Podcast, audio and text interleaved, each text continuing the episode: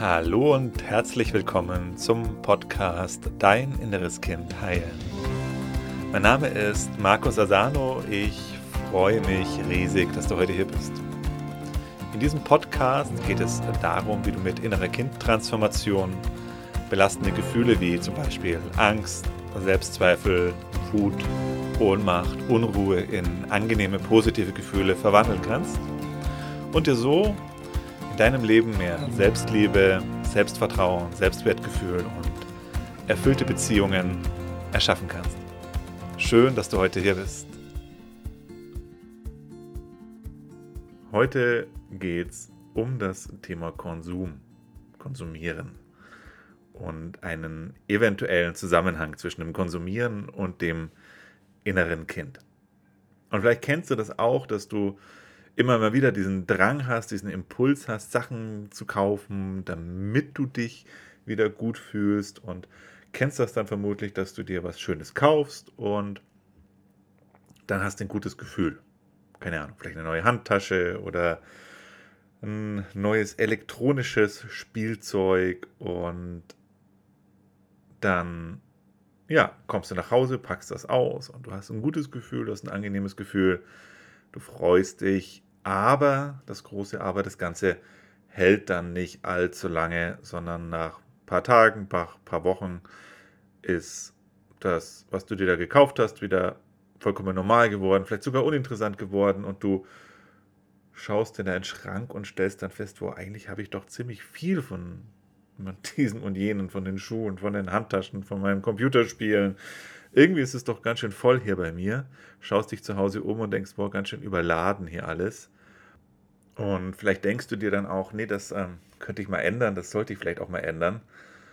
Und trotzdem, nach einiger Zeit ist dann wieder dieser Impuls da, was einzukaufen, du was shoppen zu gehen, um wieder, ja, um wieder auch dieses Gefühl zu bekommen.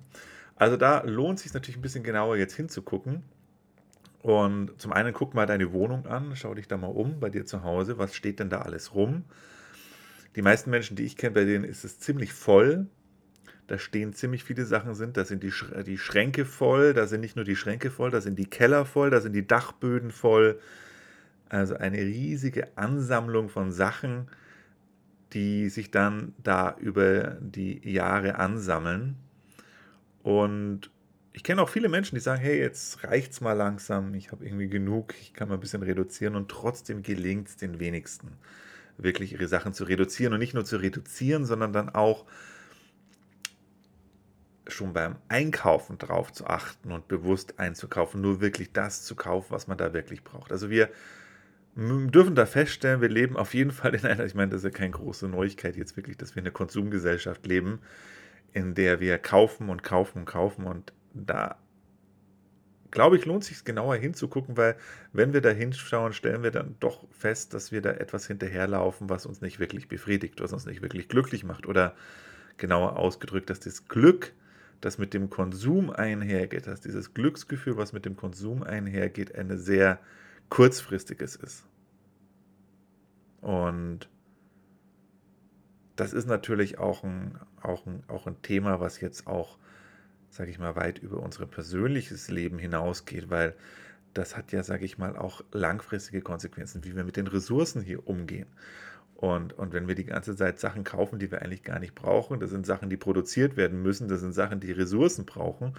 Und das ist jetzt ja heute auch keine Neuigkeit, dass, es, ähm, dass unsere Ressourcen begrenzt sind und dass das, was wir alles äh, wegkonsumieren, dann nachfolgenden Generationen fehlt. Also auf jeden Fall ein Thema, wo es sich lohnt, mal wirklich genauer hinzuschauen.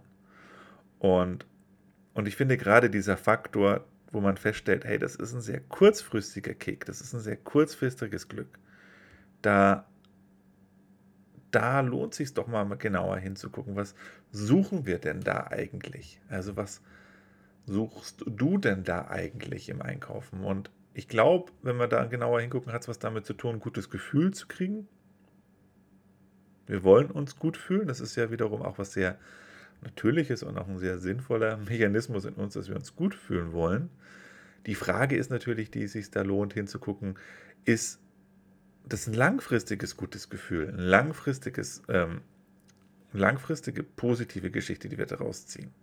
Und immer dann, wenn es sehr kurzfristig ist, dann finde ich, lohnt sich dieser Blick da genauer den hinzuwerfen, weil kurzfristige Befriedigung bedeutet im Grunde meistens, dass wir nicht wirklich unsere Bedürfnisse erfüllen, sondern dass das Ersatzbefriedigungen sind. Bei jeder Ersatzbefriedigung haben alle eine Sache gemeinsam. Es hält nur sehr kurz. Das heißt, wir versuchen uns ein Bedürfnis zu erfüllen, aber mit dieser Handlung oder mit dieser Strategie erfüllen wir das Bedürfnis gar nicht. Also das heißt, wenn ich dann vielleicht in den, als Mann dann in den Saturn oder Elektrofachhandel gehe und denke, wow, hier das neue Gerät oder der neue Fernseher, wow. Oder wenn du als Frau dann dir eine x-te Handtasche raussuchst, ähm, worum geht es denn eigentlich wirklich? Also, weil hm, die Handtasche meistens brauchen wir sie ja nicht, weil du hast schon einen Haufen Handtaschen und einen Fernseher haben die meistens auch schon zu Hause stehen. Warum muss es der neue Fernseher jetzt nochmal sein? Und da kommt oder da macht es jetzt einfach auch Sinn, nochmal das innere Kind mit anzugucken, weil wenn wir jetzt über Bedürfnisse sprechen und Bedürfnisse erfüllt haben wollen, dann hat es ganz oft was mit den inneren Kindern zu tun in uns. Und das Problem ist, dass wir aus unserer Kindheit oder die Schwierigkeit, in der wir uns als Kinder befunden haben, war eben folgende. Unsere Bedürfnisse wurden nicht so erfüllt, wie wir das gebraucht hätten. Im Grunde ist das so der, der, gemeinsame, der gemeinsame Nenner all unserer Kindheitserfahrungen. Unsere Bedürfnisse wurden nicht so erfüllt, wie wir das gebraucht hätten. Wir haben nicht die Liebe bekommen, die wir gebraucht hätten, diese bedingungslose Liebe, sondern die wurde an Bedingungen geknüpft. Wir haben nicht die Aufmerksamkeit gekriegt, die wir gebraucht hätten, die Wertschätzung, die Anerkennung, oft auch nicht die Sicherheit, auch nicht die Verbindung, die wir gebraucht hätten, weil die Eltern so mit sich selber beschäftigt waren. Und mit ihren eigenen Problemen überfordert waren, dass es den meisten Eltern nicht gelungen ist und auch heute oft nicht gelingt, wirklich in diese achtsame, präsente Verbindung mit dem Kind zu gehen. Also diese Erfahrung gemacht haben, Bedürfnisse werden nicht so erfüllt, wie wir das gebraucht hätten. Und das macht dann was mit uns, wenn unsere Bedürfnisse nicht erfüllt werden. Ganz besonders, wenn wir klein sind. Und das erzeugt eine Spannung in uns. Das erzeugt unangenehme Gefühle in uns. Und unerfüllte Bedürfnisse schreien nach Erfüllung. Das ist, diese Spannung will aufgelöst werden. Das Problem ist jetzt, was da noch hinzukommt, dass wenn du ein Kind bist, wenn du klein bist, dann kannst du deine Bedürfnisse eben nicht selber erfüllen. Brauchst du andere Menschen, die dir diese Bedürfnisse erfüllen.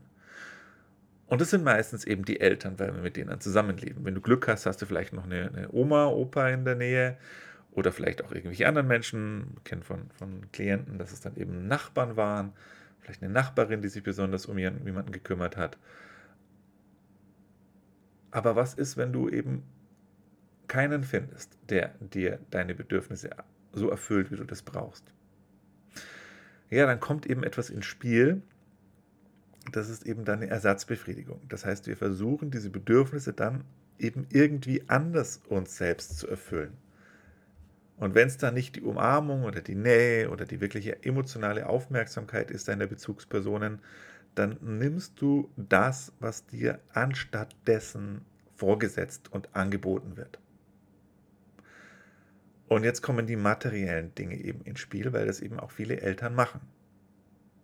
Das heißt, anstatt dann dem Kind ungeteilte Aufmerksamkeit zu schenken und mit dem was Schönes zu machen, bekommt das Kind vielleicht ein Spielzeug. Damit es ruhig ist und nicht weiter rumnervt, wird dann einfach was Schönes gekauft. Das heißt, das Kind bekommt jetzt von den Eltern eine Ersatzbefriedigung angeboten. Und das funktioniert dann ja einigermaßen, zumindest kurzfristig. Und da ist dann, da entstehen dann die Schwierigkeiten, weil du, ja, dann kriegst du dieses neue Spielzeug als Kind und hast dann eben ein angenehmes Gefühl. Und die Spannung geht weg. Die Spannung, die dadurch entstanden ist, dass dein Bedürfnis nach Nähe zum Beispiel nicht erfüllt war. Du kriegst jetzt ein Spielzeug und dann findet ein Lernprozess statt. Also das heißt, das Kind lernt dann, wenn ich da irgendetwas Materielles dann bekomme, dann kann ich mich entspannen, dann habe ich ein gutes Gefühl. Dann ist dieser Druck, dann ist diese Spannung weg, die da eigentlich ursprünglich herkommt, dass uns Verbindung fehlt. Und das ist dann eine Ersatzbefriedigung, eine scheinbare Ersatzbefriedigung, die aber nie wirklich funktioniert, nicht dauerhaft funktioniert. Weil diese dauerhafte Befriedigung erst dann entsteht natürlich, wenn wir das wirkliche Bedürfnis auch damit erfüllen. Also wenn wir dann wirkliche Nähe und Verbindung erleben. Und das ist eben gerade etwas, was in unserer Gesellschaft, in den Konsumgesellschaften, in den westlichen Gesellschaften halt total stark ähm, konditioniert wird in uns Kindern, weil die Eltern das eben vorleben und die Eltern eben dann auch den Kindern die Sachen vorsetzen, die materiellen Sachen vorsetzen. Und dadurch entsteht dieses, diese Konditionierung, ich fühle mich nicht gut, ich muss irgendwas Materielles mir besorgen. Und wie gesagt, am Anfang sind Spielsachen, wenn du älter bist, dann sind es halt die Schuhe, die Handtaschen, die Computerspiele, die Xboxen und so weiter und so fort. Und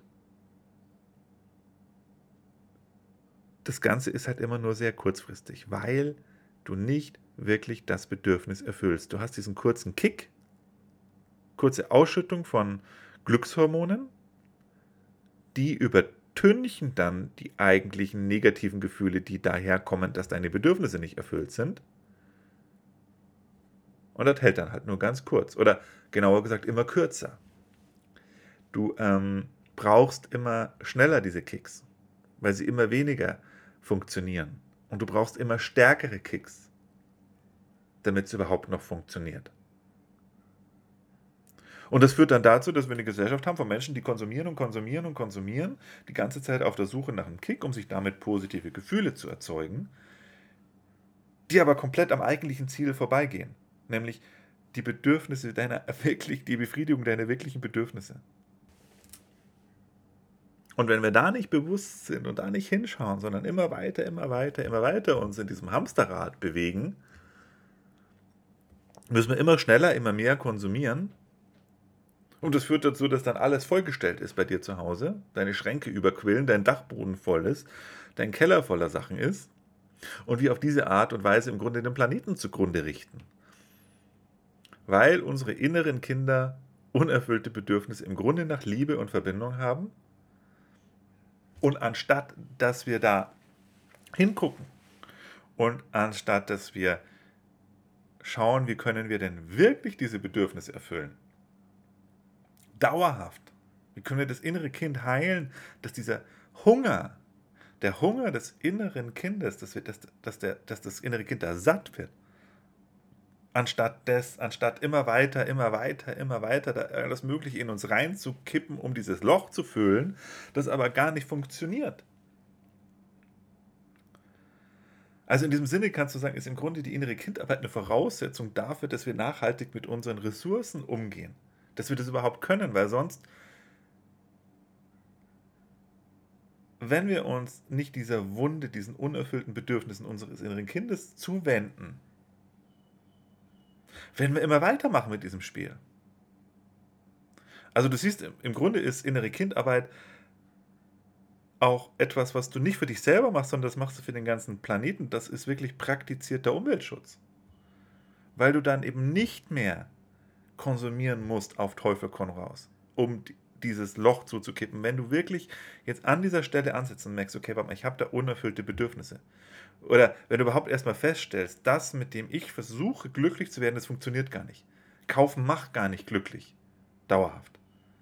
Kaufen gibt mir höchstens einen kurzfristigen Kick. Und dann ist es wieder weg und dann muss ich wieder, wieder, wieder, wieder, im Grunde wie ein Drogensüchtiger dem, dem hinterherrennen, weil es nicht wirklich meine Bedürfnisse erfüllt. Das ist im Grunde bei Drogensucht im Grunde genau das Gleiche. Auch wenn du, auch wenn du ein Thema im Essen hast Das ist alles im Grunde das Gleiche, weil du versuchst mit irgendwelchen Strategien deine Bedürfnisse zu erfüllen und diese Strategien deine Bedürfnisse nicht erfüllen. Aber irgendwie sich aufgrund deiner Konditionierung eine Verknüpfung in deinem Gehirn er, äh, ergeben hat, dass das, wo, das, wo du daran glaubst, dass das funktioniert. Dass wenn ich wieder einkaufen gehe, dass wenn ich konsumieren gehe, dass wenn ich wieder essen gehe, wenn ich ähm, irgendwelche Substanzen nehme, wenn ich Alkohol mir reinziehe, dass das mich glücklich macht. Dass das mir gute Gefühle verschafft. Aber halt nur kurzfristig. Und kurzfristig ist immer ein Zeichen für Ersatzbefriedigung. Nicht wirklich die Bedürfnisse erfüllt. Du bleibst hungrig. Und jetzt einfach nochmal das auf den Konsum zu sehen, bedeutet halt immer mehr, immer mehr, immer mehr kaufen. Immer weiter kaufen. Immer weiter kaufen, Sachen, die du eigentlich gar nicht brauchst. Das hat übrigens dann auch noch den, den, den, den, den weiteren Effekt, dass du dafür ja auch arbeiten musst, dass du deine Ressourcen, deine Zeit dafür investierst, weil du musst dir das Geld verdienen, um dir die Sachen kaufen zu können. Und um Geld zu verdienen, musst du deine Lebenszeit investieren. Und für diese Lebenszeit, die du investierst, indem du arbeiten gehst, bekommst du ja Geld und dann ist die Frage, was machst du mit dieser Energie, mit dieser Ressource des Geldes? Und, und wenn du es dann in Konsum wieder steckst, um, um äh, also in die Ersatzbefriedigung zu gehen, ja, dann verschwendest du damit ja auch deine Lebenszeit. Also du verschwendest deine Lebenszeit, du verschwendest damit die Ressourcen der Erde,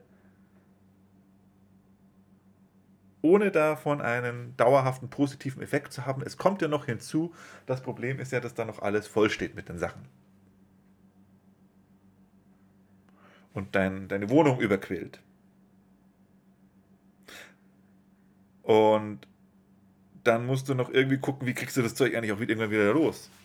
wenn du es gut anstellst, kriegst du es dann noch irgendwie los, indem du es vielleicht bei eBay Kleinanzeigen verkaufst.